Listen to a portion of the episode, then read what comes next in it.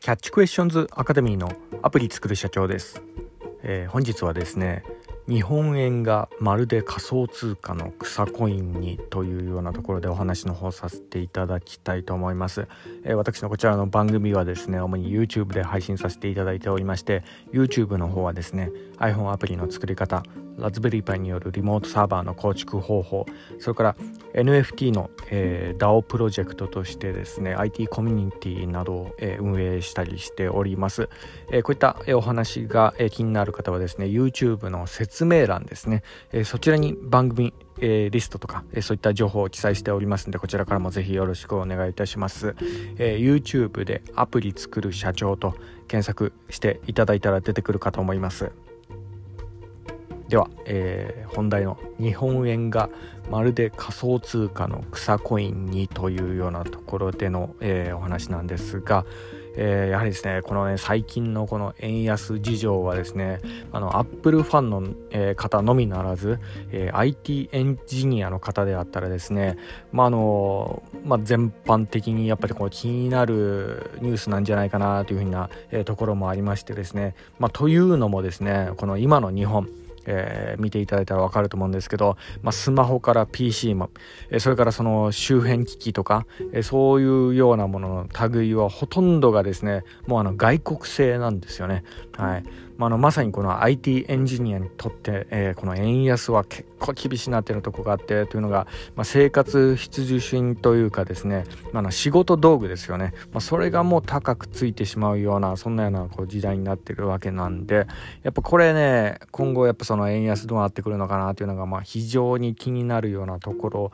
であるので、まあ、本日、まあ、このようなタイトルでお話しさせていただいたところです。まあ、あの本日ね9月22日なんですけどこのね、えー、ドル円のレートはやっぱちょっと注意して見とかなければいけないかなというような、まあ、あの歴史的な動きがまあ一つあったんですね。でこれあの FX とかね、え株とかやってる方だったらですねこの異常事態の凄さいち早くこう気づくところもあったかもしれませんがあのもしかしたらですねあの私のこちらの番組今聞いてくださってる方、え投資とかやったことのない IT エンジニアの方とかねそういった方とかもしかしたら、えご視聴されてるかもしれないので一つ、まあ、この点ちょっと解説させていただければというようなところです。はい、本日のね、えドル円の値動きのチャートこれあの投資とかやったことないあの素人の方でも一目ねこのチャートは見といた方がいいかなというようなところですね特にですね9月22日の5時からの動きですねこれはまあとんでもない動きが今起きてたんですね。まあ、というのがあの 5, 時、えー、5時からねわずか30分ほどでですね、えー、1ドル145円から一気に140円まで、えー、落ちた落ちたんですがね。5円ですよ5円、え、この凄さはねやっぱあの投資とかちょっとかじってる方だったらこの凄さわかると思うんですけど、まあ、これちょっととんでもないことが今起きてるようなところなんです。でこれまあどういうようなものがあの原因だったのかというようなところを、まあ、私はあの個人的にあの、まあ、投資とかもやってるんであのこの辺ちょっと気になってたんでちょっとニュースの方とかまあいろいろこう調べたところですね。あの FNN のプライムオンラインにのニュースにからの引用なんですけど、まあ、あの何やらですねあの日銀のあの黒田さん、えーまあ、そのご一行がですね、えー、円買いに動き出したみたいなそんなような記事がありましたね、はい。まあ、あのその原因はですねあの今現在ちょうど昨日の深夜になるのかな、えー、米国の利上げがまあもちろんものすごいことになって、あの、アメリカの方はですね、今、あの、金利4%ぐらいまでいってるんですよね。もうガンガンこうね、利上げしまくってるような、えそんなようなところで、で、その一方でですね、日銀は、あの、えー、未だにね、えー、まあ、世界で唯一の国ですかね、あの、金利を低金利で維持するっていうような、あの、姿勢で、こう、頑固、頑固にこうね、えーまあ、やってるっていうようなとこがあって、まあ、いわゆる日銀の金融緩和ですよね、えーまあ、これのを維持する方向で、えー、動いていたので、まあ、それで、まあ、世界にこうなんか、え、投機筋がこう入ってきてこうまたね円安どんどん進めようというような感じで、えー、なんかいろいろやられそうなとこがあったんで、まあ、それの防衛策として、あの日銀がちょついにこうね直接介入してきたみたいなそんなようなところでもあったんですけど、まあ、とにかくね、あのー、この動きはですねちょっとこう注意しておいてみ見なければいけないかなというようなところが、まあ、いくつかあるんですよね。でまあ、あの一つはですねじゃあこれからこれから日本の金利じゃあどうなるのっていうようなところでもあるんですけどうんまあこれはね私あの日銀が介入したからまあどうなるかなというようなところはあのうん、真相の部分はちょっとまだあのつかめないところでもあるんですけど、まあ、とにかくあの日本の金利はですねあのこれから間違いなくアメリカ以上に、えー、上がってくるかなっていうようなこと、まあ、これは否めないかなというようなところですね。アメリカ以上に、えー、日本はですね、まあ、あの日銀はですよね円ジャブジャブこうすりまくってるようなそんなようなところでもあるんで、まあ、これがあのたまあ1年も経たないうちですよね。もうほぼほぼ0%ぐらいだったのが一気にこう4%ぐらいまでこうね金利がつり上がってるようなアメリカなんであの住宅ローン組んでる方はですね、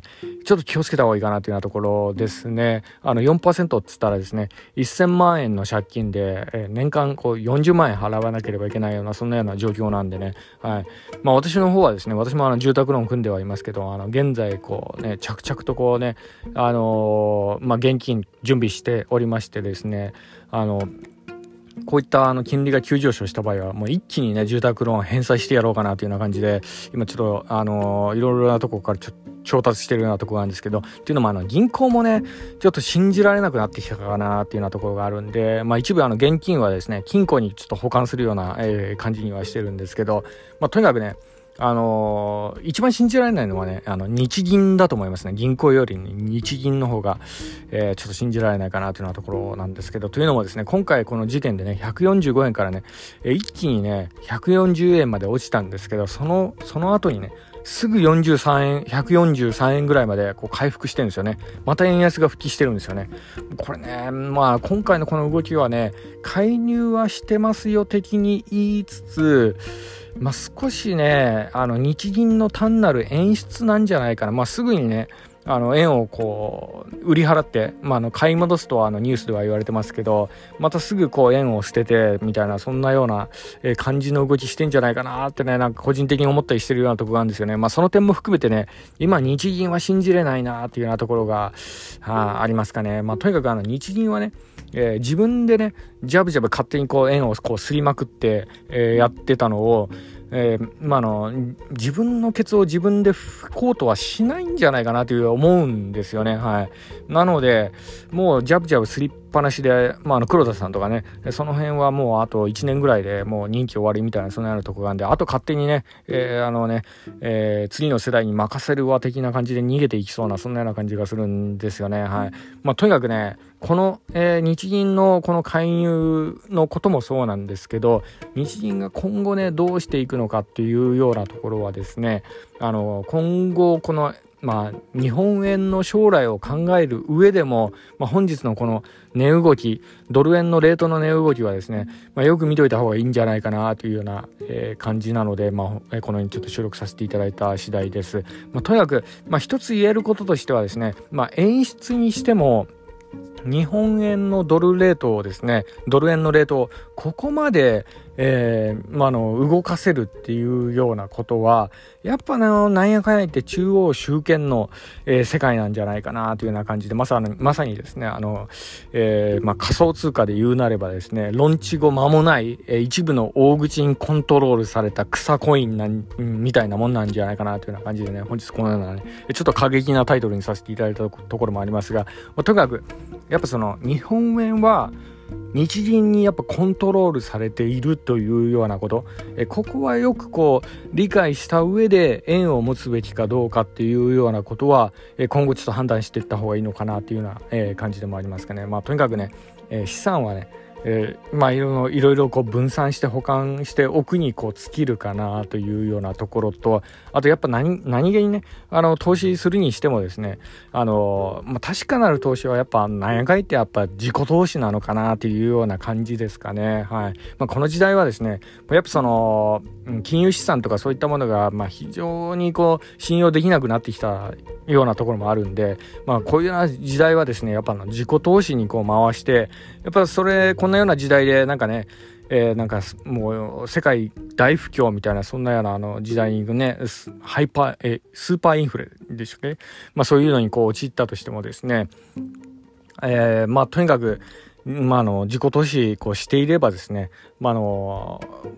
こう稼ぐ稼ぐ知識、まあ、そういうのをこう養うこともできますんで、まあ、そういった時にこう生き抜く一つの力になるんじゃないかなというようなところがありましたんで、まあ、本日、えー、ちょっと参考までにこのようなお話の方をさせていただきました。本日は以上になります。では最後にいつもと同じ言葉で締めさせていただきたいと思います。IT エンジニアに栄光あれ。